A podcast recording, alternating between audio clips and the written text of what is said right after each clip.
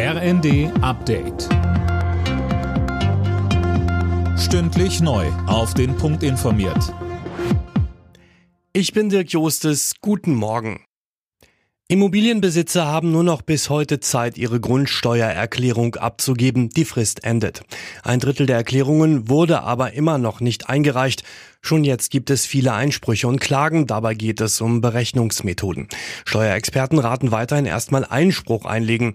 Boris Kruczynski, Präsident der Steuerberaterkammer Schleswig-Holstein, sagte uns. Diese Bescheide sind grundsätzlich nur in der Einspruchsfrist, was ein Monat ist, angreifbar. Danach sind die endgültig und sollte man hinterher feststellen, man hat einen Fehler gemacht, es wurde etwas falsch eingetragen, man hat etwas übersehen und so weiter, dann sind Änderungen deutlich schwieriger.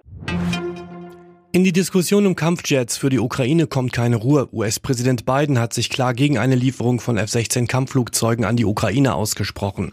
Mehr von Gisa Weber. Auch Bundeskanzler Olaf Scholz hatte eine Lieferung von Kampfflugzeugen zuletzt ausgeschlossen und vor einem Überbietungswettbewerb in der Debatte um Waffenlieferungen an die Ukraine gewarnt.